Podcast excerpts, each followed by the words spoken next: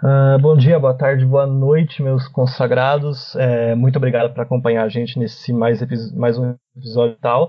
Uh, a gente está meio inconstante agora por conta da pandemia, mas a gente tenta fazer as atividades na medida do possível. Uh, nessa oportunidade, a gente conseguiu a honra e a alegria de conversar com a Helena Landau, a musa barra do centrismo, barra da liberdade econômica, barra liberdade por inteiro, ex-ministra, ex-secretária de privatizações do governo Fernando Henrique Cardoso e membro do Conselho Acadêmico do Livres. Eu queria agradecer a Helena por aceitar participar com a gente hoje e agradecer a Isa Patriota por ter articulado esse convite maravilhoso. Muito obrigado e muito obrigado, Helena. Eu que agradeço vocês. Vou só fazer correções. Na minha época não tinha secretaria de desestatização, era uma a secretaria de desestatização era um órgão separado vinculado ao BNDES. Eu fui diretora do BNDES nos governos Itamar e Fernando Henrique e numa, numa, numa diretoria específica para privatização e desestatização. E agora no Livres, a Isa teve, nos deu a honra de integrar nosso, nosso, nossa equipe. Eu sou presidente do conselho acadêmico, onde eu tenho a companhia de outros economistas maravilhosos, Ricardo Paes Barro, Pércio Arida, Leandro Piquet, Sandra Rios, Paulo Roberto Almeida. Vou acabar esquecendo alguém, Samuel Pessoa, Fernando Schuller, é, um grupo de pessoas excelentes, todos na área do liberalismo. Muito bem. Ah, e para compor a roda hoje, né, me apropriando do jargão do Roda Viva, para compor a banca hoje, eu tenho a Mariana dos Centrismos. Oi, Mariana. Mariana, cadê você? Olá, é uma, é uma honra, meu primeiro podcast né, com a musa da minha vida. Então, muito obrigada e vamos seguir aí a roda. Muito bem. Então, e depois temos, temos o Igor Falconieri, do Bem-Estar Capital, também, o responsável pela participação e pelas artes maravilhosas que a gente vê. Oi, Igor. Oi, pessoal. Prazer, Helena. Prazer te conhecer e podendo conversar com você. Sou muito fã do seu trabalho, tanto no Livres quanto nos, nas outras participações suas. E muito obrigado a todo mundo. E por último e não menos importante, Pedro Ruas, do Evolucionários. Oi, Pedro. Oi, fala aí, pessoal, mais uma vez aqui no Bem-Estar. Muito bem. Bom, para começar, a Mariana tem uma pergunta para Landau que ela está tá ansiosa para fazer há muito tempo. Qual a tempo. pergunta, Mariana? Sempre ansiosa, mas é, é um tema que eu já até perguntei para ela no Twitter, mas eu acho que é hum. sempre bom isso público, porque muitas pessoas esse, uma espécie de espantalho, né? A pergunta é a seguinte: é, Helena, muitas pessoas, inclusive o próprio executivo, em diversas ocasiões, culpam o Congresso pela falta de reformas, privatizações, medidas liberais no geral, tão prometidas durante a campanha. Você acredita que o Congresso é de fato a chave principal para o prosseguimento dessa agenda liberal? Ou se trata apenas de uma desculpa e que dá sim para dar seguimento a esse tipo de medida e apenas falta uma vontade, digamos assim? eu acho muito difícil você. Primeiro, agradeço a todos vocês que estão aqui, é um prazer estar, estar com vocês e parabéns pela iniciativa. É, eu acho difícil você cobrar do Congresso algo que você não, não entregou ao Congresso, né? É, que reformas o Congresso impediu de serem feitas? A reforma da Previdência foi deixada assim na cara do gol. Eu adoro futebol, então eu uso um pouquinho dessas, dessas é, imagens. Foi entregue na, na cara do gol pelo Temer, para o governo Bolsonaro. O Paulo Guedes se enrolou, bateu boca na, na comissão, é, discutiu com o Ivan Valente, com o Zequinha Dirceu, insistiu na capitalização. A gente viu que aquela coisa não ia andar até que o Rodrigo Maia é, se organizou no Congresso Nacional para fazer a reforma da Previdência. Depois da reforma da Previdência, em julho de 2019, foram entregues ao Congresso, ao Congresso três PECs em novembro de 2019. Já quase no final é, do ano é, de trabalho do Congresso, sem nenhum empenho do governo. Nem mesmo a PEC emergencial, que tinha esse nome emergencial, recebeu do ministro Paulo Guedes, do governo, a atenção para a sua votação. Ela está se mostrando hoje super importante, porque é uma PEC que, de, que aciona gatilhos para manutenção do teto, questões de quase que uma reforma administrativa com impacto de curto prazo. Inclusive, em fevereiro de 2020, o ministro da Economia chegou a dizer que essas PECs seriam abandonadas porque não eram necessárias e ele ia reorganizar. O que era uma boa notícia, porque as PECs vieram muito sem explicação, tratando de muitos temas. Mas então não, pode, não se pode cobrar do Congresso Nacional isso. Tem a questão da reforma tributária. O Congresso Nacional tem duas propostas e está esperando o governo entregar a dele. A dele é muito inferior ao que está no Congresso Nacional. É pouco ousada, ela não avança nas questões fundamentais, que é questão da regressividade do imposto de renda, revisão de, de gastos tributários, ela vem em fase, inclusive abre mão de um, de um IVA nacional, porque tinha a, a, discussão de que os secretários de Fazenda não apoiariam o IVA nacional, veio com o CBS, que é um IVA dual, quando os secretários de Fazenda querem é, a reforma, e ainda vem com a CPMF. Então você tem na reforma tributária a mesma coisa que você tem na reforma da Previdência.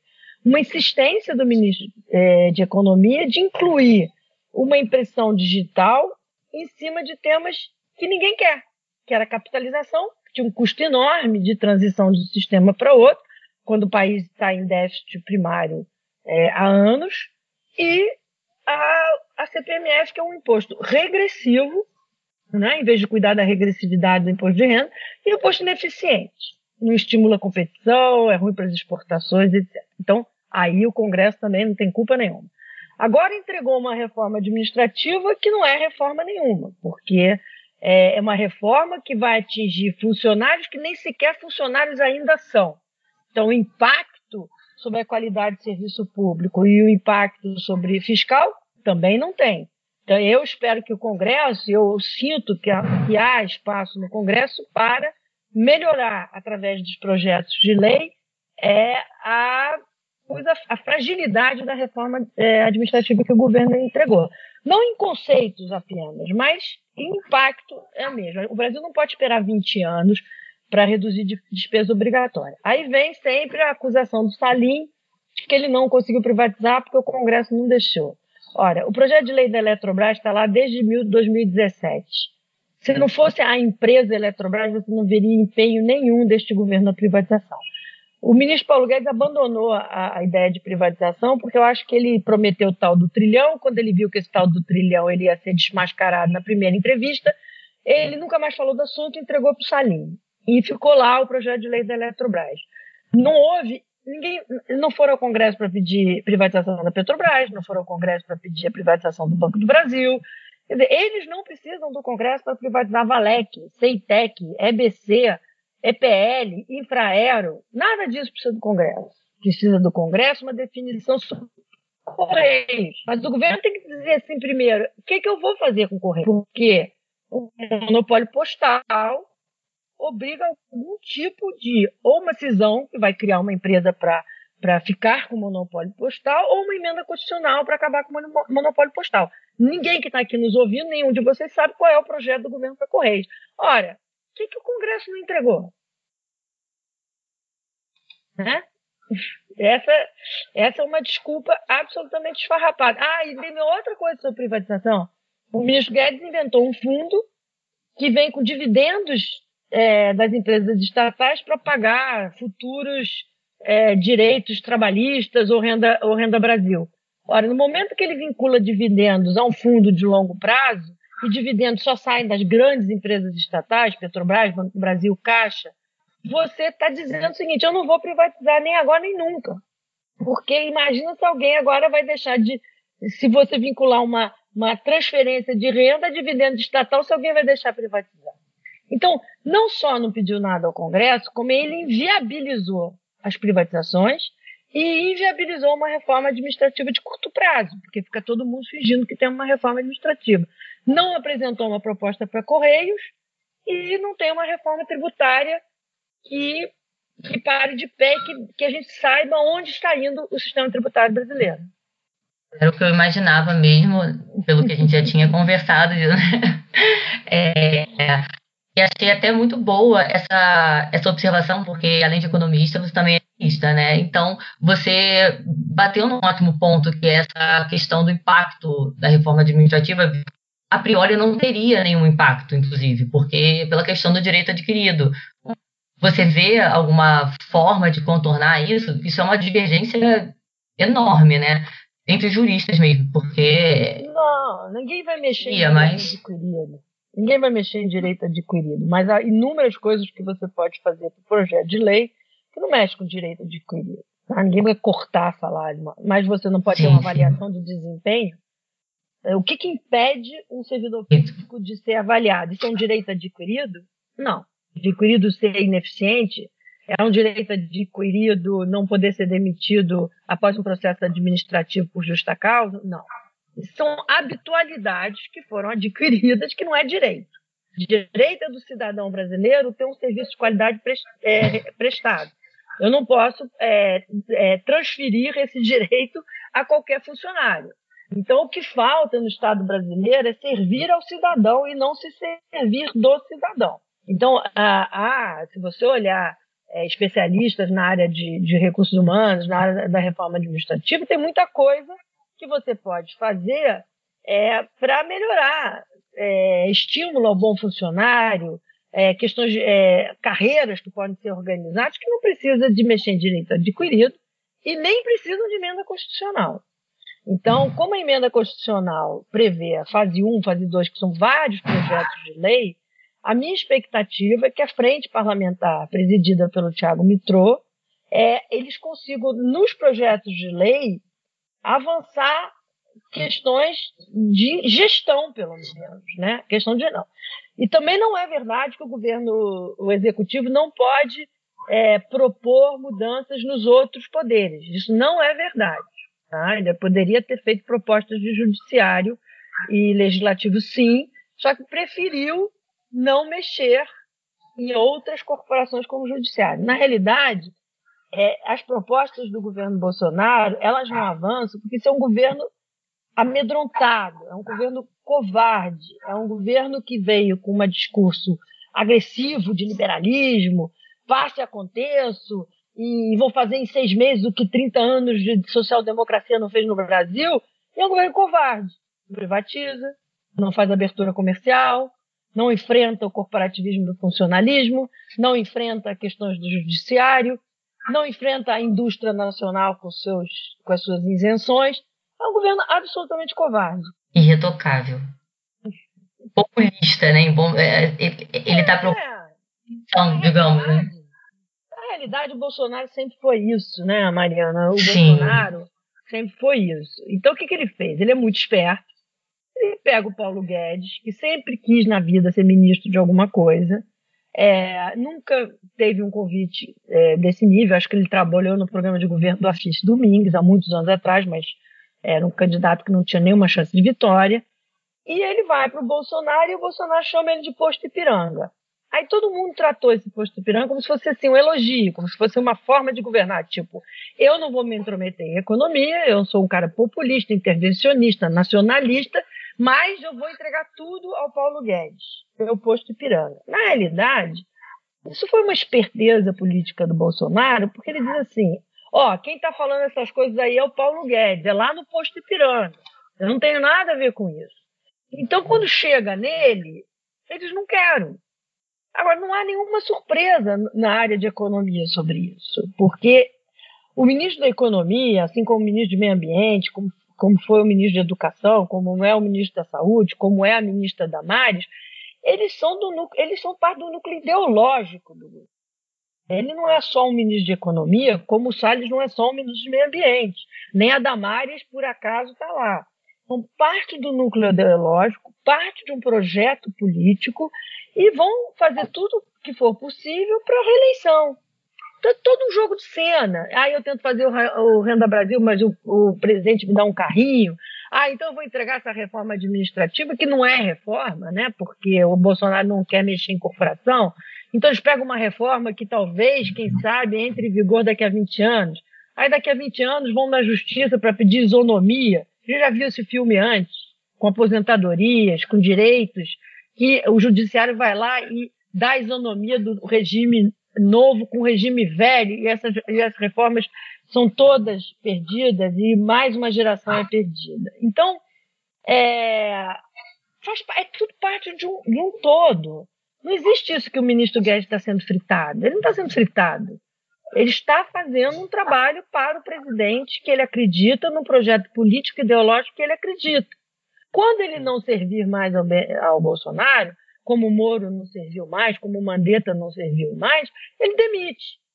Mas ele, ele serve ao Bolsonaro. Você vê os jornais hoje, todo mundo aplaudindo é, uma reforma administrativa inexistente. Entendeu? Inexistente. Para dizer, ah, mercado, olha só, eu fiz uma reforma administrativa. A reforma não existe. Eu estou satisfeitíssima. É, isso não foi nenhuma resposta, foi uma aula econômica, jurídica e administrativa. Satisfeitíssima.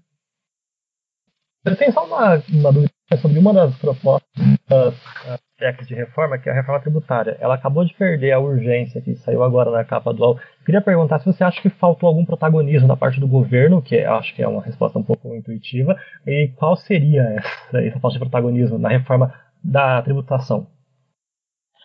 Olha, eu acho que o protagonismo do governo foi para atrapalhar. Né? A, a, a vontade do governo de ser protagonista atrapalhou porque você tem duas propostas, né, correndo é, no, no, Congresso Nacional, uma proposta de muita aceitação, que é, é a, a, proposta da PEC 45, de autoria do Bernardo Api. É, essa, essa proposta foi debatida por muitas pessoas, bastante. Você podia partir daí, não estou dizendo que ela é está pronta e acabada, mas você tinha um ponto de partida. E o Congresso Nacional ficou esperando que o Paulo Guedes enviasse a dele. E levou um ano e meio. É, primeiro levou um ano insistindo na CPMF. Eu não sei por que, que demitiram o Marcos Sintra. Porque se, se você leva o Marcos Sintra para o governo, quem conhece Marcos Sintra, o Marcos Sintra só teve uma única ideia na vida. E a única ideia na vida dele é a CPMF. Então, é, foi para lá para implementar a CPMF. É, então, se espera a CPMF, apesar de todos os sinais de que esse imposto não vai passar. Eles tiveram agora a questão da pandemia, que torna urgente um aumento de carga tributária.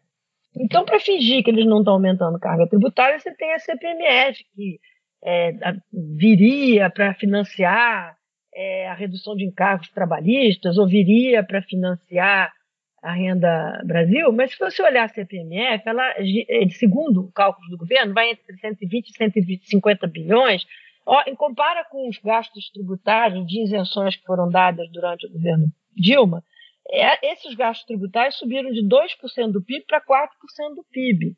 É muito mais que uma CPMF. Se você tiver vontade de enfrentar essas coisas é, e ter protagonismo para enfrentar, agora ter protagonismo para incluir CPMF, eu acho que foi a, a, a, vontade de ser protagonista que atrapalhou a reforma tributária, porque a gente não só na reforma tributária, mas em todas as reformas, a gente nunca teve um ambiente tão propício para reformas como o governo Bolsonaro. Porque nas eleições de 2018, os outros candidatos, tirando os candidatos de esquerda, é, Alckmin com Persarida, João Moedo com Gustavo Franco e Meirelles com Zé Márcio Camargo, esses três candidatos tinham um pacote de reforma bem liberal, Inclusive, esses três candidatos tinham muito mais experiência com a coisa pública do que essa dupla Bolsonaro e Guedes. O Guedes nunca escreveu um artigo sobre política pública. Então, assim, é... mas eles foram eleitos com essa bandeira. Eles podiam ter entrado no primeiro trimestre ou no primeiro semestre com um pacote de reformas. E não fizeram. E isso é muito frustrante. Muito frustrante. Então, é, eu acho que essa vontade de botar impressão digital atrapalhou. Atrapalhou na reforma da Previdência, que se não fosse o Rodrigo Maia é, não andava, atrapalhou na reforma tributária e vai atrapalhar agora. Onde já se viu um ministro da Economia impedir seus assessores de conversar com o presidente da Câmara, que é quem tem que conduzir as reformas. Entendi. Pedro, você tem uma pergunta sobre privatização também, não tem? Sim, sim. Vocês estão me ouvindo bem? Positivo. Estamos ouvindo muito bem. Eu acompanho a Helena já, acho que tem mais ou menos uns dois anos, desde que eu vi uma palestra dela na FGV. E acompanho também muito essa questão de, de privatizações, eu leio alguns artigos sobre isso. E para a gente é intuitivo pensar que a competição do mercado é um dos motivos para o barateamento e melhora dos bens e serviços. Nesse sentido, uma boa privatização atuaria nesse âmbito, né? Mas um questionamento que se faz é até que ponto as privatizações têm o potencial de gerar melhora em serviços dado a pessoas de baixa renda, né, que talvez não tenham poder aquisitivo suficiente para serem atendidos. Um exemplo seria serviços de energia, água, esgoto e o próprio correio, que, que às vezes atuam em áreas muito pobres e que hoje em dia, em parte, é, é feito por estatais. É possível que um bom desenho de privatização atenda a esses interesses também? Pedro, vamos, eu vou corrigir você, porque o serviço de energia elétrica não é feito mais por estatais. O serviço de distribuição de energia elétrica é completamente privado. E é exatamente com a privatização que o grau de universalização é, hoje é quase de 100%, em comparação com a universalização da água e do esgoto, que é uma vergonha nacional. Então, em primeiro lugar, a capacidade de investimento para que você expanda, faça expansão da rede, para exatamente chegar na ponta e permitir universalização, vem do setor privado. Não estou nem dizendo qualidade, o setor público não tem capacitação financeira para isso. Isso é a primeira. Na energia elétrica, você vai ter, da mesma maneira que você pode ter na água e esgoto, você tem tarifa social. Então, você tem subsídios cruzados dentro do setor, é, onde você financia é, determinados consumidores de alta renda, financia o consumo dos consumidores de baixa renda. Você tem, inclusive, subsídios regionais, onde consumidores do sul-sudeste subsidiam o sistema isolado, porque lá é mais caro combustível, óleo diesel. Então, não há dificuldades que uma boa regulação não possa resolver na questão é, do acesso à população de baixa renda e, do, e, e, da função social da prestação de serviços públicos. Tá? Isso, inclusive, isso é parte é, dentro da Constituição é, da definição de serviço adequado. Tá? Então, é, você tem casos de privatização que funcionam e tem casos de privatização que não funcionam, mas o erro não está em ser do setor privado. Pode ser na captura das agências reguladoras, pode ser num projeto mal desenhado, uma rodovia que foi planejada para um determinado mercado, e aí vem uma recessão como 15, 16, aquele mercado cai. É, hoje, aeroportos que foram previstos para o fluxo de pessoas que acabou não acontecendo já em 2015 e 2016. Então, vários desses projetos de concessão foram renegociados, estão sendo renegociados por problema de desenho do projeto. A população de baixa renda, ela é muito mal servida pelo Estado. Antes da privatização, vou te dar um exemplo. A última, uma das últimas empresas estaduais de energia a serem privatizadas foi a Amazônia, da Energia. Lá na Amazônia, é, você tinha um índice de perda de 44%. Significa que de cada 100 produzido, 44% é jogado fora. Esse índice no setor privado é abaixo de 20%, 14%. Por que, que o órgão regulador deixou isso acontecer na Amazônia? Você tinha lá em outras, é, em outras é, distribuidores de energia elétrica dessa região, você tem uma coisa chamada custo operacional regulatório, que é quanto o ANEL permite é, de limite para você gastar no custo operacional. Acima disso, não pode passar nas tarifas. Você tinha empresas é, do norte que o custo operacional deles era o dobro do regulatório, basicamente por conta de salário de diretores, que é indicação política. Então, eu sou defensor da privatização porque eu não vejo a população atendida é, as empresas estatais. Acho que o exemplo do água, água é, é claro. Veja SEDAI no Rio de Janeiro. SEDAI tem um, a média de desperdício de água no Brasil é de 40%, feito da SEDAI. Os cariocas ficaram mais de um mês tendo que comprar água mineral no supermercado, inclusive a baixa renda. Inclusive a baixa renda. É, houve alguma punição à SEDAI? A agência reguladora interveio nessa, nessa empresa estatal? Não. Se fosse empresa privada, já estaria com multa, intervenção, investigação, né? Então, é, é tudo uma questão regulatória. Eu acho que no saneamento é possível fazer a mesma coisa que na energia elétrica, um cruzamento de subsídios e tarifa social. Né? Agora, por exemplo, nas telecomunicações, o Brasil é, tem um número de celulares impressionante. A inclusão social que é um celular na vida de um profissional liberal, desses informais que o governo achou que não existiam, mas que são 40 milhões de brasileiros, Essas pessoas trabalham com celular. Né? Com celular. Em compensação, vai olhar a banda larga que é prestada por uma estatal. Quantidade de crianças da rede pública fora do sistema de ensino. Então, assim, eu, eu sou cada vez mais é, fé na privatização, mas tem que recuperar a autonomia das agências reguladoras. É, é muito importante que isso aconteça. É, aqui em Niterói, que é uma cidade do lado do Rio, é, o serviço de água e esgoto é feito por uma empresa privada e a gente praticamente não tem problema nenhum, enquanto o Rio de Janeiro aqui do lado tem problemas a cada dia e problemas horríveis da pessoa beber água é, é, com um cheiro ruim, né? É uma coisa absurda, assim, né? Outra pergunta que eu é. tinha, mais ou menos você já respondeu, assim, mas é, é, que existem alguns artigos que, que eles apontam. Existem alguns casos de privatizações que não dão certo, né? Geralmente ah, esses casos. Geralmente esses casos são, são em países em desenvolvimento. É, pelo que eu vi desses artigos, desses artigos, parece que o principal fator são os grupos de interesses, como você falou, que às vezes fazem uma captura regulatória, captura esse, essas privatizações para o bem próprio, né? Se eu não me engano, acho que no México aconteceu isso. Então, minha pergunta seria, é, geralmente, o que faz uma privatização dar errado e que, de forma o Brasil e o governo FHC superou esses problemas da influência do lobby, tanto em se beneficiar das privatizações, tanto de tentar impedir as privatizações. Né? Olha, é, uma, uma privatização para dar certo, ela precisa, em primeiro lugar, que o presidente da República, presidente da República, é, queira fazer, tá? Porque ela, você enfrenta, enfrenta lobbies. Toda privatização é, gera resistência. Isso não é novidade que o Salim Matar descobriu quando entrou no governo. É, já teve é, chute no leilão da privatização da Uzi Minas, jogaram um ovo na cabeça das pessoas, eu já fui ameaçada.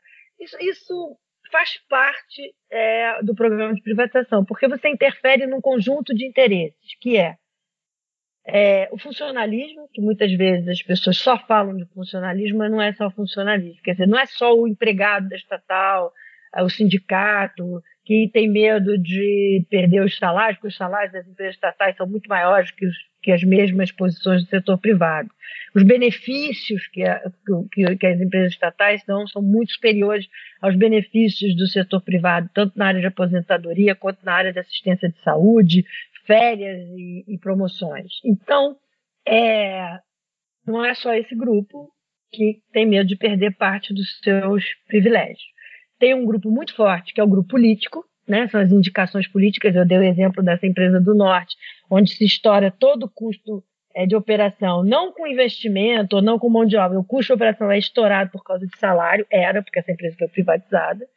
É, e você tem os fornecedores. Quer dizer, quando a gente vê a história do Petrolão, a gente vê as empreiteiras é, fazendo negócios com os estatais. Mas é não é só uma grande empreiteira.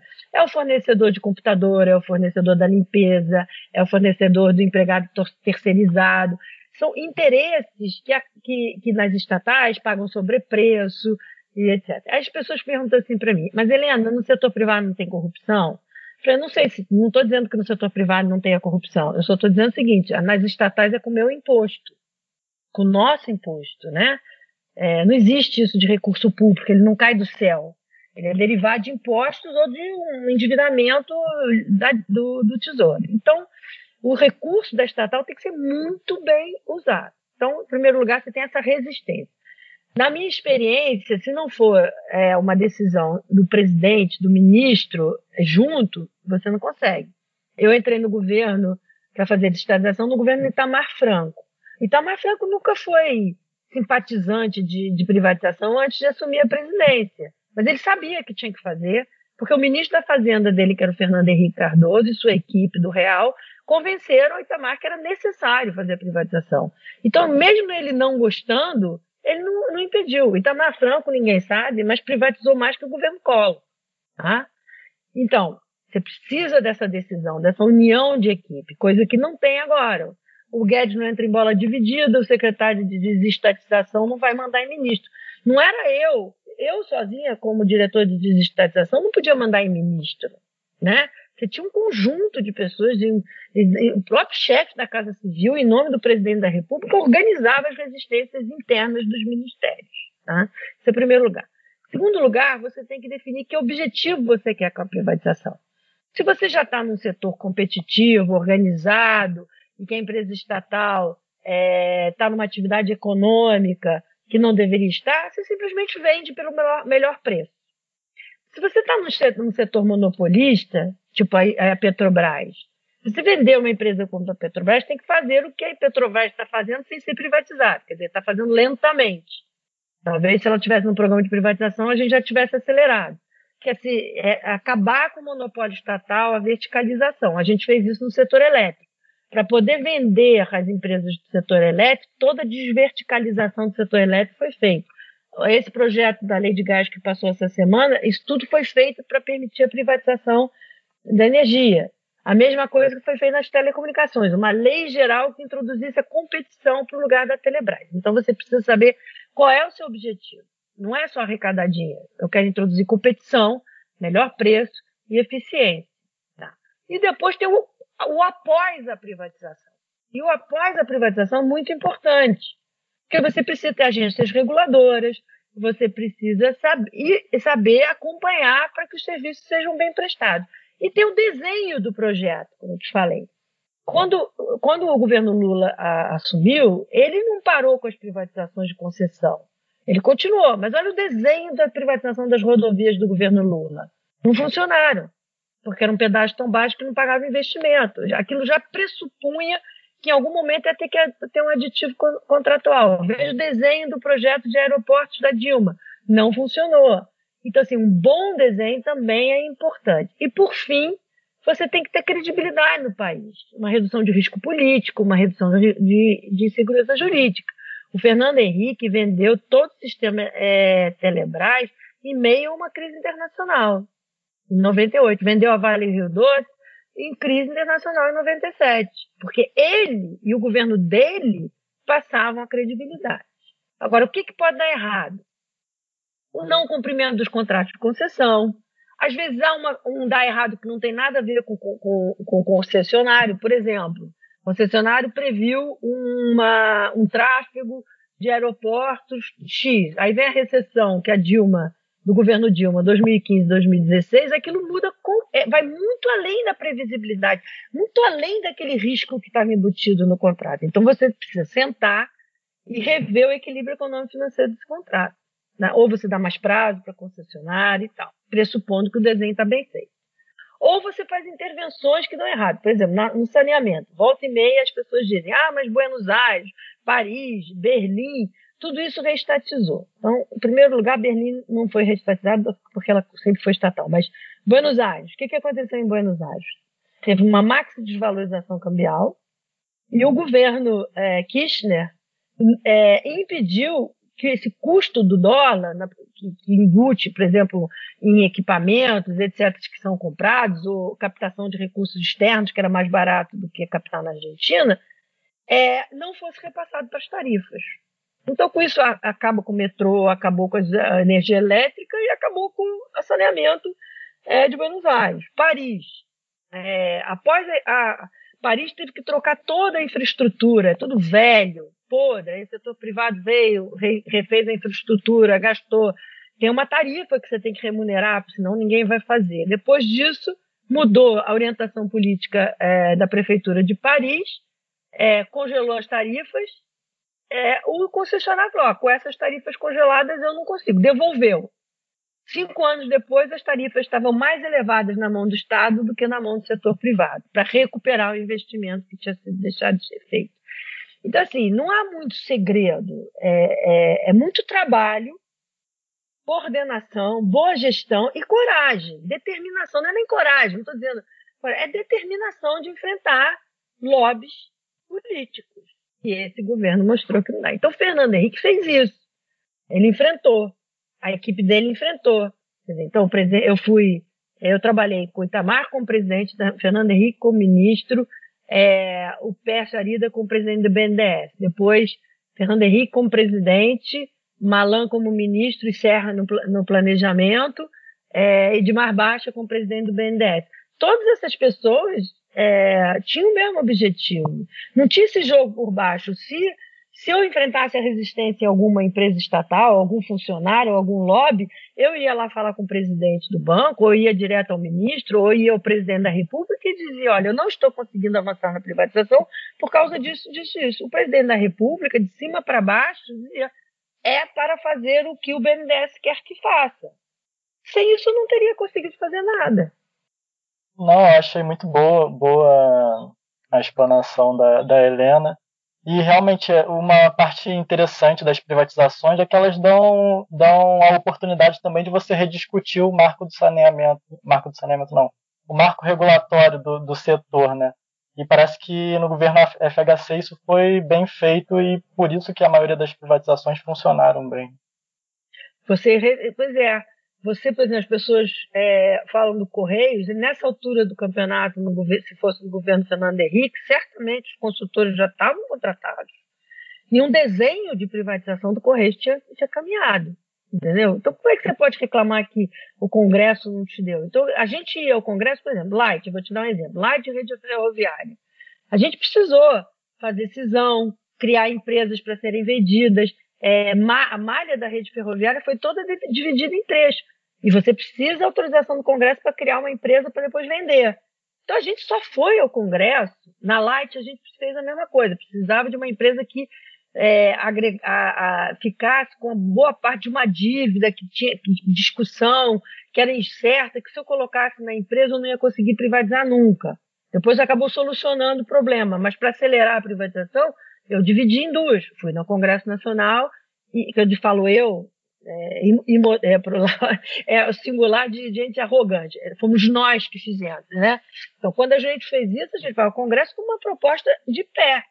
Assim, olha, é, o governo precisa disso do Congresso, porque com isso eu faço aquilo. É, então, as coisas iam muito amarradas, né? Não era uma coisa no, no ar. Então, assim, isso faz diferença. Um bom desenho de privatização faz diferença. É muito complicado quando as pessoas me pedem para avaliar o programa de desestatização do governo Bolsonaro, porque eu não consigo avaliar, porque eu não sei nem o que está acontecendo. Eu não sei que estágio está a venda da Telebrás. Se ela vai ser vendida, se ela vai ser fechada. Eu não sei que estágio está a Infraero, porque supostamente aquela empresa nave foi criada para fazer controle de tráfego aéreo, porque o controle de tráfego aéreo não pode ir para o setor privado. Então você tirava isso de dentro da Infraero, o que é uma coisa correta para fazer, para poder vender a Infraero. Só que a Infraero, o ministro Tarcísio já disse que não vou vender. Então, assim, então para que, que se criou a nave? Mais uma estrutura, mais uma empresa. Então, assim, as coisas estão sem coordenação. Ah, entendi. Eu tenho só uma pergunta, mais um comentário, na verdade, sobre privatização e depois eu prometo que a gente encerra esse tema. Eu não, pode perguntar à vontade, não tem problema. Eu só queria descer um pouquinho do âmbito federal e para o âmbito estadual. Porque tem um setor de serviço público essencial que eu acho que é um pouco esquecido nessa questão de privatização, que é a questão penitenciária. Tipo, aqui em São Paulo, por exemplo, a gente está há 15 anos tentando achar novos modelos de contratar com o serviço penitenciário. A gente estuda a privatização, a gente estuda a concessão, a gente estuda a cogestão. Tipo, o CNJ deu um aval esse tempo atrás sobre modelos de cogestão. O Tribunal de Justiça de São Paulo já está pacificando o entendimento, dizendo que é possível contratar. E ainda assim, é, a situação penitenciária não anda. Eu queria saber se você tem uma perspectiva, uma visão sobre o que, que falta no modelo penitenciário. Olha, essa, essa é talvez o tema dos mais controversos, porque até gente que é a favor de privatização tem críticas na, na questão de como desenhar os incentivos, né? É, porque se você é, der incentivos para aumentar o, o, o, número de, de, de, da habitação, né, da, da, população prisional, não serve. Então, acho que o grande problema da, da, da privatização do sistema prisional é o desenho de incentivos corretos para o setor privado. Então, tem casos que deram certo, tem casos que dão errado, isso é, para mim, ainda um tema a ser estudado e debatido com muita intensidade. Aí você tem sempre o argumento no Brasil que nada pode ser pior do que o sistema é, prisional que o Brasil tem, né? que é na Idade Média, parece um calabouço, joga todo mundo condições de, de, de, de, de indignidade da pessoa humana. Mas eu acho que, além do sistema prisional, e aí já estou mudando de outro assunto, a gente tem que rever o processo é, brasileiro de, de punição para que o Brasil prenda bem e não prenda muito e mal, entendeu? E aí é, toda a discussão do sistema prisional está tá dominada pela potência das facções na, na, nas, nas, prisões, no exército de, de, de, pessoas que são formadas dentro das prisões. Como é que você vai separar a prisão por periculosidade quando no fundo você, tá, você, você obedece a, a, ao crime organizado que manda de dentro e de fora? Então, eu acho que a discussão é, do sistema prisional brasileiro vai muito além da privatização. Muito além. A gente tem que ter toda uma reforma do próprio é, Código Penal para que você puna crimes gravíssimos com a gravidade que, que, que, que, tem que ser, que os, os, regimes de progressão não se apliquem a determinados é, crimes. Eu acho que revolta todo mundo. É, não estou falando que você não tem que acreditar na ressocialização, mas ver o goleiro Bruno na atividade depois dos níveis de, de torpeza e crueldade que foi o assassinato da amante dele, é, a sociedade brasileira, na média, entende que no Brasil o crime compensa. Em compensação, as pessoas de baixo é, na pirâmide são presas por crimes de muito menor é, periculosidade né, e, e, gravidade. Então, eu acho que antes de pensar só no sistema prisional, a gente tem que pensar no sistema é, penal como um todo. Boa. Helena, até voltando aqui um pouquinho no passado, é, para a gente falar um pouco do presidente Bolsonaro. É, na década de 90, é, enquanto ele era deputado, o Bolsonaro se posicionou contra todas as privatizações do Itamar e do Fernando Henrique. E ele dava declarações que poderiam ter sido ditas por qualquer sindicalista da CUT na época, enquanto você tocava a agenda de privatizações dentro do BNDES. Porque estão preparando para privatizar a empresa brasileira de Correios e Telégrafos. A telefonia celular também, eu acho que é um absurdo o que estão fazendo. Hoje em dia, nós temos praticamente o privilégio de ser um do, do país mais rico em minérios no mundo todo. E está faltando no primeiro mundo. E você entrega, Jair. você entrega a direção da Vada do Rio Doce para grupos internacionais. Passados anos, né, aquele mesmo deputado se lançou em 2018 dizendo que iria, abre aspas, privatizar com responsabilidade. Fecha aspas. Trazendo inclusive um conhecido seu dos anos da PUC, Paulo Guedes, prometendo uma agenda liberal. Agora, hoje, está muito claro para todo mundo que essa agenda é figurativa. Né? Mas você, Helena, dada a experiência que você tem, talvez você conseguisse já prever tudo isso lá atrás. Né? Eu queria te perguntar como você absorveu lá em 2018 a conversão, entre aspas, daquele Bolsonaro ao liberalismo e, na sua opinião, por que, que ele buscou isso? Por que, que o Bolsonaro quis esse casamento arranjado com o liberalismo? Isso dá uma, uma conversa nossa de duas horas e meia, mas vamos lá.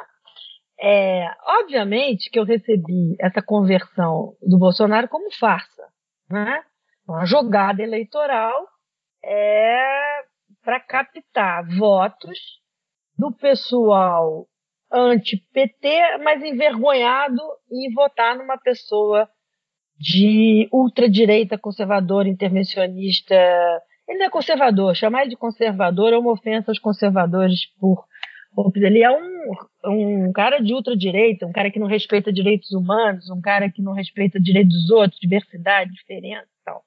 Então, óbvio que ninguém é, aquilo não comprou. É, é, tem sempre aquele vídeo que, que viralizou do Pércio, que, que ele diz: Oh, vocês acham que o Bolsonaro estava andando pela estrada de Damasco e viu a luz do liberalismo? Óbvio que não, entendeu? O que, que ele fez? Ele usou o Paulo Guedes de fiador junto ao mercado. O mercado entrou num alto engano. Vai, vai que, né? Vamos ver se. Tá, eu não ia votar no PT de jeito nenhum, e deu, vamos dizer assim, o Paulo Guedes deu um pouco assim, uma, um lustre, deu uma lustrada, né? É, no voto das pessoas que queriam votar contra o PT. É, e levaram muito tempo para cair na real. E levaram muito tempo para cair na real, porque toda vez que, for, que o Bolsonaro foi confrontado com uma reforma liberal de fato, ele não, não aceitou, em nenhum momento, nem mesmo na campanha no mesmo, no mesmo é, dia que Paulo Guedes fala que vai vender um trilhão é, de estatais, o Paulo Guedes não, o, o Bolsonaro não vou privatizar a Petrobras, Brasil Caixa. Então, um trilhão já não existia se você botasse essas três. Porque, além de tudo, o ministro da Economia não sabe fazer conta. Porque você tem que calcular 100%, nem com 100% do valor dessas empresas você chegava a um trilhão. E a União não tem 100% de posição nessas empresas. Então, assim, foi uma farsa, uma enganação, é uma, uma um, é quase um, um, todo mundo querendo acreditar naquele, naquele sitcom, né? O Paulo Guedes fingindo que ia fazer isso, Bolsonaro rindo lá, chamando de, de posto de piranga. É, eu achei isso muito sério, eu fiquei muito frustrada, porque eu vi a qualidade dos outros candidatos. Eu votei no Alckmin, é, eu pude, você pode imaginar o Brasil hoje com persuarida do, Ministério da, do ministro da Fazenda? Outro, outro, seria outro país, né? Ou o próprio Gustavo Franco, ou Meirelles como presidente da República. Então, assim, como é que as pessoas não viram isso? Como é que as pessoas não viram isso?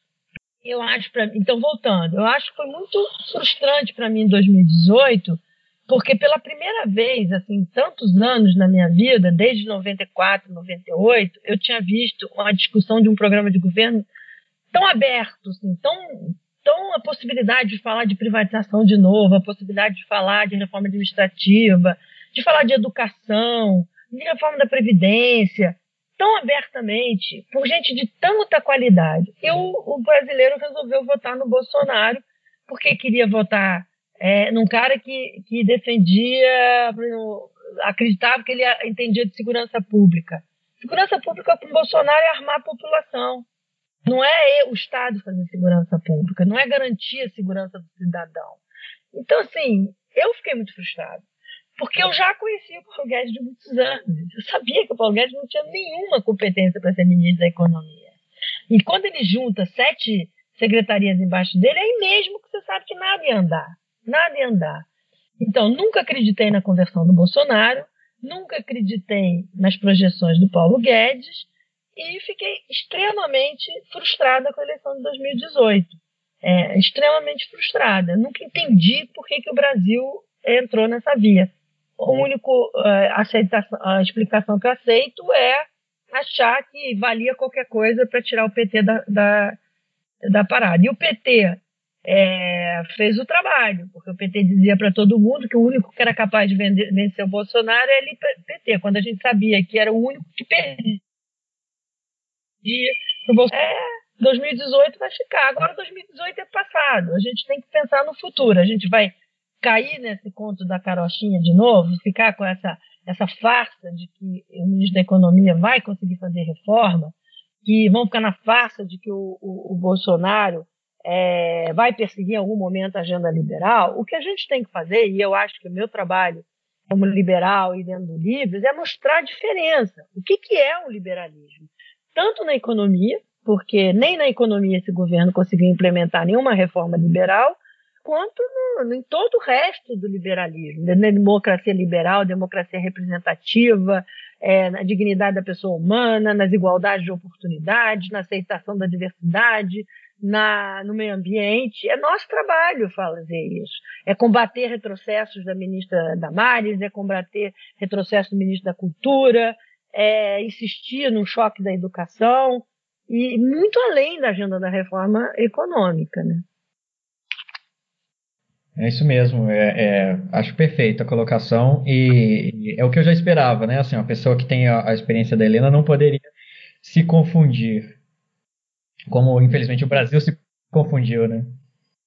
É, eu não, eu não, eu não, não fazia, não havia nada no, no, mundo que me fizesse votar em alguém que começou sua campanha é, no voto do impeachment da Dilma, é, homenageando o Ustra, né? E nada me fazia, faria votar numa, numa, num, num, presidente que tinha como seu principal assessor Paulo Guedes, quando eu conhecia a, a total inaptidão do Paulo Guedes para coisa pública. Também não ia votar no PT.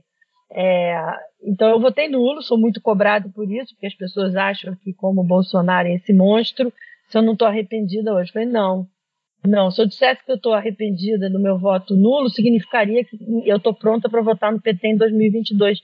Ou como que eu dissesse, então venha PT porque eu estou arrependida. Eu não vou votar no PT em 2022. igualzinho, porque eu não tenho obrigação de escolher o destino brasileiro entre o peronismo petista e o chavismo bolsonarista. A gente no Brasil merece coisa melhor e o caminho melhor é o liberalismo. A minha pergunta é mais a respeito dessa crise democrática e da crise de representatividade. Porque tem uma das retóricas mais comuns contra o Bolsonaro é o Bolsonaro é um atentado à democracia, da mesma forma que o Fernando Henrique foi um atentado à democracia, da mesma forma que o Temer foi um atentado à democracia, da mesma forma que o Serra e o Alckmin foram atentados à democracia. E eu queria perguntar se a senhora vê alguma discrepância entre esse discurso e a realidade. Porque, primeiro, que o Brasil não é só uma democracia, a gente é uma república democrática, né? a gente tem, exerce democracia representativa.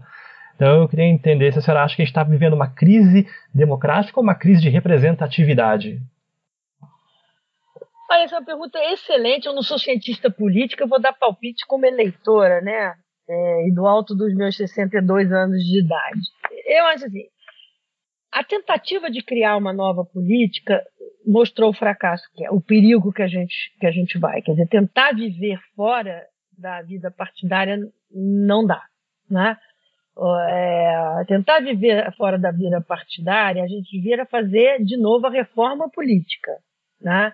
É, aí a gente pode depois discutir candidatura avulsa, questões desse tipo, mas não dá para vir qualquer é, aventureiro e, e, e, e, criar um partido, e vender seu partido, e prometer um monte de coisa, porque a gente vive é, numa democracia representativa, numa democracia constitucional, e o presidente da República tem que lidar é, com uma série de minorias. Ele foi eleito pela maioria, mas ele tem, é, da democracia representativa, que lidar com as minorias. Então começa com o presidencialismo é, de coalizão, depois vai para cooptação e agora de confrontação e agora de entrega absoluta ao centrão. Acho que nunca vi é um, é, tão, a entrega tão grande a, a, a, um, a, a velha política. Então você tem essa discussão primeiro de como restaurar a crença na vida partidária ou o que reforma é, política a gente colocaria.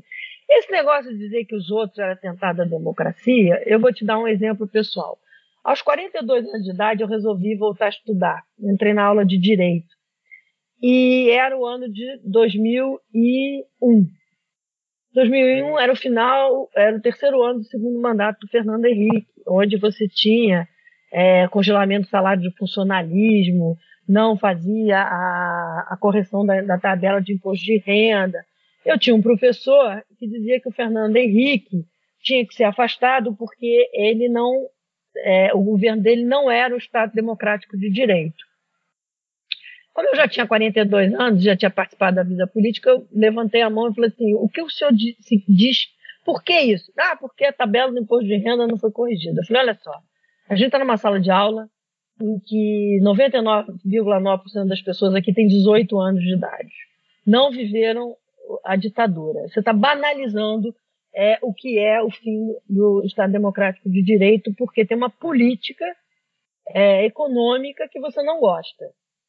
E não vamos confundir. Então, era, havia essa ideia de que todo mundo banaliza quando ela faz algo que você não gosta. Eu acho que o caso do Bolsonaro é um pouco diferente.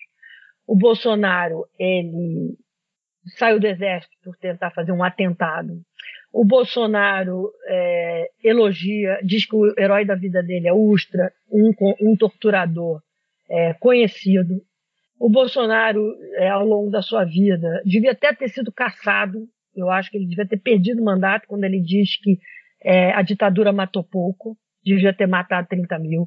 Ele deveria ter perdido o, o, mandato dele é, quando ele ameaça fuzilar o Fernando Henrique porque vendeu a Vale do Rio Doce essas coisas foram permissivas demais para a gente poder chegar nesse, nesse, nesse presidente que, de fato, pela primeira vez na minha vida, eu acho que é um perigo, é, achava até o STF se levantar, um perigo é, a democracia. Mas, por outro lado, deu também muita interferência do judiciário. Então, assim, você teve que usar o sistema de freios e pesos e contrapesos de uma forma muito grande para evitar que o Bolsonaro continuasse com essa ideia de que a Constituição sou eu, é, eu fui eleito pela maioria, eu faço o que eu quiser, ignoro a minoria, é, sem no, entender o que, que é equilíbrio de poderes o que, que é o mandato é, que ele recebeu através das eleições democráticas. É, não fosse, e tudo, não só pelo desejo de, de, uma, de uma ditadura no Brasil, que ele sempre teve, não por acaso ele homenageia o Videla, Stroessner, Pinochet quando vai, mas também para proteger sua família. É, então o Bolsonaro acaba abandonando é, a sua ideia é, de golpe porque ele teve que negociar a salvação da família. Entendeu? Ele foi limitado pelo, pelo STF, é, que fez também um inquérito questionável, né, de fake news também, para poder segurar. Então, assim, na minha opinião, o Bolsonaro é, já cometeu mais crimes de responsabilidade que todos os presidentes da história do Brasil. Mas ele não, não, tá, não tem um processo de impedimento por causa, é, por causa do fato do processo de impeachment não ser um processo puramente jurídico. Né? Então, como foi o caso do mensalão do Lula. Não adiantava entrar com o processo de impeachment do Lula naquela época, porque é, não, ia, não ia ter apoio popular. Então, eu, de fato, eu acho que o Bolsonaro ele é muito mais grave que o resto. Você pode não gostar da Dilma porque ela é intervenção, que tem que criticar é, o apoio a ditaduras é, de esquerda. É, de fato, aquilo foi um desvio completo das funções é, no Brasil no BNDES, etc. Né? Eles continuam apoiando ideologicamente. Agora, é, a dignidade da pessoa humana é atacada todos os dias pelo Bolsonaro. A falta de respeito com a saúde pública é atacada todos os dias pelo Bolsonaro. É, a ameaça à, invasão do STF é coordenada de dentro do gabinete, do ódio. Isso sim, sim, a sorte é que as instituições brasileiras, ainda que capengas, complicadas e tal, estão dando limite a esse, a esse é, protótipo de ditador. Ah, não, porque se banaliza, você banaliza essa coisa e eu fui contra o impeachment da Dilma, por exemplo. É, não porque a Dilma não tenha cometido crime de responsabilidade fiscal, todo mundo sabe que ela cometeu. E o crime de responsabilidade fiscal gerou gravíssimas consequências no Brasil. Aumentou a desigualdade, transferiu recursos públicos do setor público para os mais ricos, do mais pobre para os mais ricos, gerou uma recessão inédita, um desemprego inédito. Então, assim, não foi só o crime de responsabilidade, ela gerou as condições políticas também para o seu afastamento. Então, ela comete um crime de responsabilidade, que, é que, que são as condições jurídicas, e ela gera, joga milhões de brasileiros no desemprego, gera uma recessão inédita no país e cria, então, a condição política para o seu afastamento. Então, ela conseguiu essa combinação. Mas por que, que eu fui contra? porque eu achava que o Brasil precisava fechar o ciclo da política aventureira, da política irresponsável, da política de, de gastos. E, e, e, e, eu achava que a Dilma ia ter que acabar fazendo o que o Fernando Henrique fez no segundo mandato dele. A Dilma ia acabar tendo que congelar salário do funcionalismo, do funcionalismo, ia ter que acabar fazendo o BNDES pagar os empréstimos para o Tesouro, porque senão ela ia quebrar mesmo o país a Dilma saiu sem pagar o preço devido, na minha opinião, porque as pessoas até hoje acham que ela foi vítima de alguma coisa, quando ela não foi vítima de nada. Vítima dela foram os milhões de brasileiros que ficaram desempregados, é, milhões de estudantes que estão aí patinando no fiéis que ela enriqueceu a quantidade é, de escolas, é, de universidades privadas, entendeu? Então, assim, eles são vítimas, pessoas que, largaram, que tinham esperança no futuro e que perderam essa esperança no futuro. Então eu queria que ela pagasse as consequências dos seus atos. Ela conseguiu sair de vítima, ela conseguiu, até hoje as pessoas discutam se de fato a política dela jogou o Brasil no fundo do poço ou não, e o Lewandowski, Lewandowski ainda deu um golpe constitucional que foi manter é, os direitos políticos dela. Então, eu mas, olhando para trás, eu diria, não, ainda bem que ela foi impedida, porque o, o, Temer, com todos os defeitos que o Temer tem do, do PMDB, do MDB, dessas tradições é, das negociações tenebrosas, o Temer fez uma agenda de política de reformas fundamental. E a grande questão é por que o Paulo Guedes não deu continuidade às, reformas que estavam todas prontas pelo Temer? Essa é a grande pergunta. As reformas do Temer que avançaram estão no Banco Central, porque o Roberto Castelo Branco deu continuidade a um projeto do Banco Central que o Ilan começou. Então, assim, essa continuidade, essa descontinuidade do Paulo Guedes, a gente está pagando muito caro, que é o protagonismo e o personalismo do Paulo Guedes. Bom, agora a gente vai para a última pergunta, que é uma pergunta que a gente ouviu que a senhora realmente. E você? Você gostaria de você. responder? Você gostaria de responder? Igor? Bom, Helena, é, depois aí de Paulo Guedes, Dilma e Bolsonaro, a gente vai finalizar com um assunto mais feliz. É, eu já assisti várias participações suas, entrevistas, e algumas eu já te ouvi se queixar de só ser convidada para falar de privatizações, enquanto a gente te chama para falar da legalização da maconha. Oba! É... Enfim! Nós vamos realizar isso aí. É, essa é uma pauta que está longe agora do nosso horizonte, né? Assim, parece distante. Mais ou menos. É, eu quero ouvir de você. Você que conhece os, os bons e os maus modelos de privatização, quais são os bons modelos de legalização e fim da guerra às drogas? Onde que você vê boas práticas nesse campo? Olha só, em primeiro lugar, assim, é, é, a gente está indo aos pouquinhos, tá? O Brasil é muito tradicional, né? Demais conservador. Então, não dá para fazer um corte é, direto para maconha recreativa, etc. Então a gente está indo aos poucos. A gente já teve esse avanço na Anvisa, apesar do Bolsonaro. Se vocês lembrarem, o diretor da Anvisa conseguiu, né, botar o canabidiol é, para fins medicinais. A gente agora quer que o canabidiol não precise passar só pela indústria farmacêutica. A gente quer o plantio é, com fins individuais se é para fazer remédio ou se é para a pessoa fumar dentro de casa, ninguém tem nada a ver com isso. Que a pessoa faz dentro de casa é problema dela, né? Então, esse é primeiro. Então, existe uma ação declaratória de inconstitucionalidade no, no Supremo. E, além daquela ação que está pedido de vistas, que é para definir se entre usuário e traficante, se é 100 gramas, se não é 100 gramas, que está com o Luiz Roberto Barroso, e, e, em que ele deu a relatoria, você tem uma ação é, direta de inconstitucionalidade que está com a Rosa Weber, que é exatamente é, o direito pessoal é, à saúde, ao plantio doméstico, etc. Tá? É, você tem isso no PPS, tem outros partidos que estão entrando de amigos da corte. A experiência que a gente tem, é, que vai avançando melhor, tem sido dos Estados Unidos, né? tem sido os Estados Unidos, porque é, começou com a venda é, medicinal, da venda medicinal para recreativa, é, tem aumento de pagamento de imposto. Eu não sei como é que está a guerra às drogas nesse, nesse momento lá. É, em outros países, você tem a possibilidade de fumar em determinados locais restritos. No Uruguai é quase uma estatal, né? Produzindo a, a maconha é, eu acho o modelo americano é, mais empresarial, né? Mais empresarial. Eu mesmo tive essa experiência. Nos Estados Unidos, eu fui para Califórnia quando a venda era medicinal.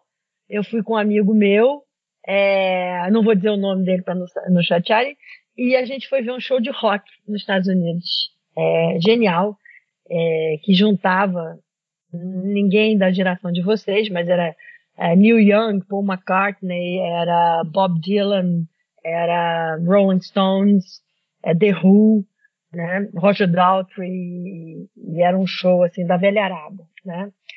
E aí, e esse cara que foi comigo é, entrou, fez uma. Ele é, era uma farsa, no fundo. Ele fez uma, uma é, consulta com um médico. É, o médico é, aceitou qualquer argumento dele, de que ele estava com uma dor nas costas e, portanto, ele precisava é, da, da cannabis é, sedativa né, para contra dor.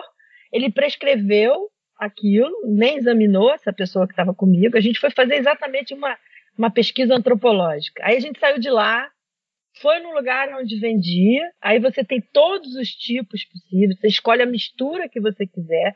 Tem um farmacêutico que diz: ah, se você quer dormir, se você está com dor nas costas, se é dor no pescoço, se é mais isso, né? Aí discute a sativa, isso, aquilo, você sai com a composição que você que você quer. E você tem uma carteirinha dizendo que você pode, você pode portar aquilo.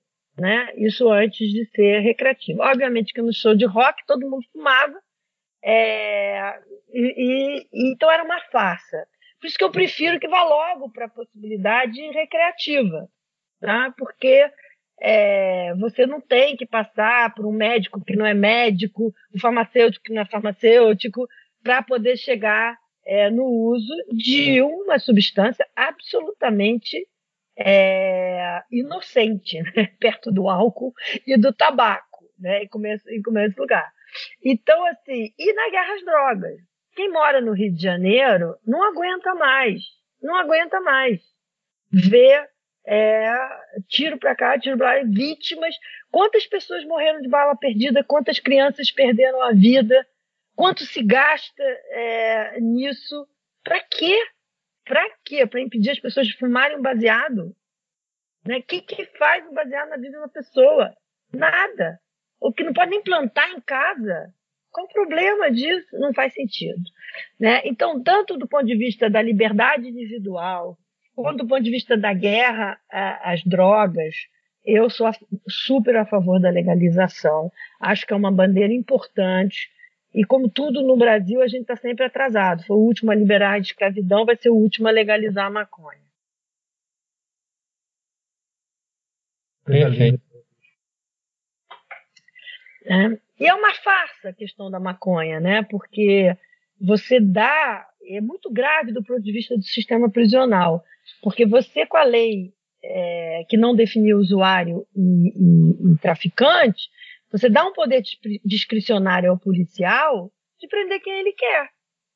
Então você, você não vê o mesmo tratamento de um policial, de um guarda municipal na praia de Ipanema, quando o usuário é negro, né? Não, e detalhe Pobre, que é um estudo. Né? Não, detalhe que tem essa conotação, essa afirmação de que há uma política de flagrante mesmo, ela foi comprovada. O Instituto de Jurimetria, a Associação Brasileira de Jurimetria, eles fizeram um estudo empírico, acho que uns 3 mil casos, e comprovaram que realmente existe uma política de flagrante na questão prisional de porte de drogas. Eles pegaram casos de, do Brasil inteiro nisso, uns 3.600, 3.800, e colocaram ipsis literis, ó, existe uma política de flagrante, discricionária, policiais militares exercem esse controle, eles suprimem o poder judiciário, eles suprimem o poder do Ministério Público, de delegacias de polícia, e falam, ó, a policial prende com base em característica discricionária. Perfeito, cara. Tudo com base em drogas. completamente. E ainda tem um impacto ainda maior sobre famílias e mulheres no sistema prisional.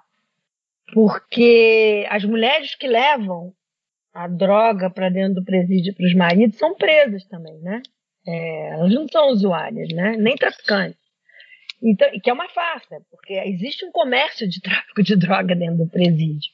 E a mulher que quer levar para o marido e é presa, a, o filho daquele casal fica sem pai nem mãe por um, por um porte de um baseado na roupa íntima, entendeu?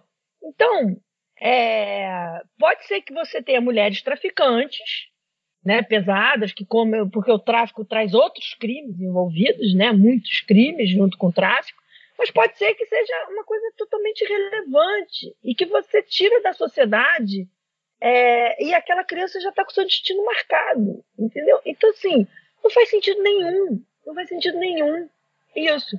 Então, quando você pergunta qual é o modelo, eu, eu participei desse, desse momento na Califórnia que era um modelo medicinal que era uma farsa. Era uma farsa, como eu também fui na Holanda. Na Holanda aí já é assim, aberto. Você entra no bar e aí você escolhe se você quer bolo de maconha, cigarro de maconha, é sanduíche, não sei o que, só que você não pode fumar em, em Portugal também, é, não pode fumar em qualquer lugar. Mas tem lá um. e aí há quem diga, ah, Portugal não deu certo, Uruguai não deu certo. A gente tem que acompanhar. Agora, definitivamente a gente sabe que tem uma coisa que não dá certo, que é essa guerra às drogas e essa discricionarismo na prisão. E, e, e você acaba aprendendo, fazendo uma escola do crime, porque essas, as pessoas lá embaixo no crime é, de tráfico acabam sendo presas, e aquele exército é substituído, aquele exército é formado, e não adianta nada. Não adianta nada. Então, por todos os aspectos, a gente tem que lutar pela legalização da maconha. Né? Sensacional. Bom, a gente extrapolou um pouquinho o tempo previsto. Eu agradeço não, é um prazer. A conversa está ótima. A gente pode ir batendo papo. Vocês vão ter problema para editar agora. Não, esse é o problema do Júlio. Esse é o problema do Júlio. Beijo, Júlio.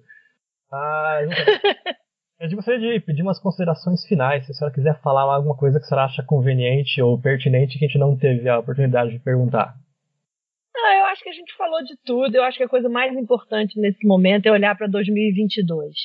E 2022 começa com as eleições municipais de agora. Temos que formar uma renovação política de qualidade, pensar é, num centro radical, sair dessa opção peronismo e chavismo que o Brasil acha que não tem, que não tem como sair desse destino, é, batalhar pelas nossas ideias e, e é, não permitir nenhum ataque à nossa democracia, aos, aos direitos que o Brasil avançou nos últimos 30 anos, o direito à identidade de gênero, é, a dignidade da pessoa humana, cobrar por uma, uma prestação de serviço público eficiente. Acho que a pandemia mostrou é, como desigual é esse país, não só na, na renda, como na, no acesso aos serviços públicos. E da pandemia saiu uma discussão séria sobre transferência de renda, e é preciso ficar atento para que a irresponsabilidade fiscal não aniquile os efeitos da, das políticas de transferência de renda e que a gente não tenha vergonha de defender nossas ideias, porque, é, em geral, o liberal é tratado como se o liberal não tivesse coração. e, e, e, trazer a discussão que muitas vezes a gente, é, as pessoas chamam o livro de PSOL roxo, porque a gente traz pautas humanas para o debate, a gente traz pautas sociais para o debate, educação, é, é, igualdade de oportunidade, acesso igualitário na, na, na, para as crianças de todo tipo de renda na educação, inserção das mulheres, respeito à diversidade, respeito às, opções sexuais. É, a pessoa faz da vida dele o que quer, desde que não, se, não interfira na vida dos outros. Quer dizer, a gente não pode ter retrocesso, ganho, que é a sociedade brasileira, nessa diversidade da sociedade brasileira, da riqueza da sociedade brasileira.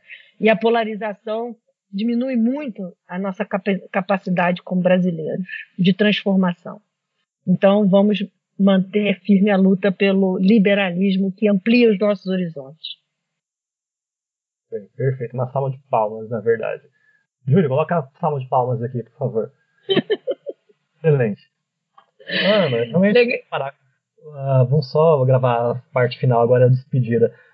Uh, peraí, deixa eu ver. Não, foi sensacional, gente. Do céu, foi uma conversa sensacional. Que bom que vocês gostaram. Fico feliz, fico feliz. Não, eu, eu espero que a senhora tenha gostado. Que você tenha gostado também. Eu gostei muito, eu adoro esse papo, lógico. Minha esperança são vocês. Ah, Minha esperança são as pessoas que vão renovar esse país, que vão batalhar por tudo isso que a gente falou aqui. Entendeu? Tudo. Então, gente, agora vamos para a parte final, vamos para as considerações finais da nossa querida bancada e para a despedida. Mariana, por favor. É, eu gostaria até de pegar o gancho da Helena quando ela disse que a, a, nós éramos nós, nós somos a esperança do Brasil e complementar que ela é a nossa esperança, é a nossa inspiração. E de verdade, é, a gente não tem que ter medo, nem vergonha, tem que parar de ter vergonha de defender ideias liberais, porque isso realmente acontece. E foi uma honra, uma aula.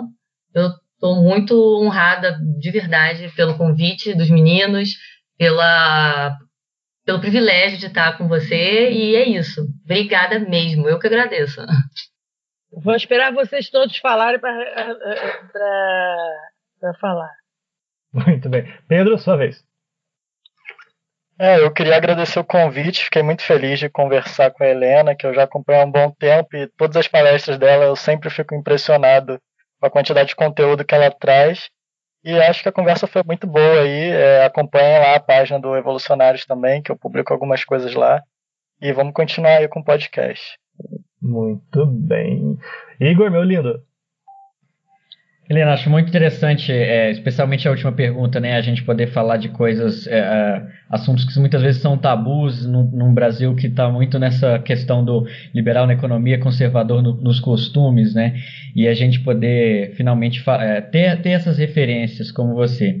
Só mais um comentário no, na parte dessa última pergunta. Eu gostei muito que você falou, falou da, da experiência dos Estados Unidos, que é uma experiência mais empresarial. No Brasil, eu tenho a impressão que, dada a nossa tradição, se a maconha for legalizada, no dia seguinte o governo cria a maconha Brás, né, para poder é, garantir o monopólio do plantio. É, então, é muito bom contar com você para isso, assim, para a gente imaginar uma coisa mais privada e, e realmente livre. Bom, gente, eu que agradeço essas honrosas citações de vocês.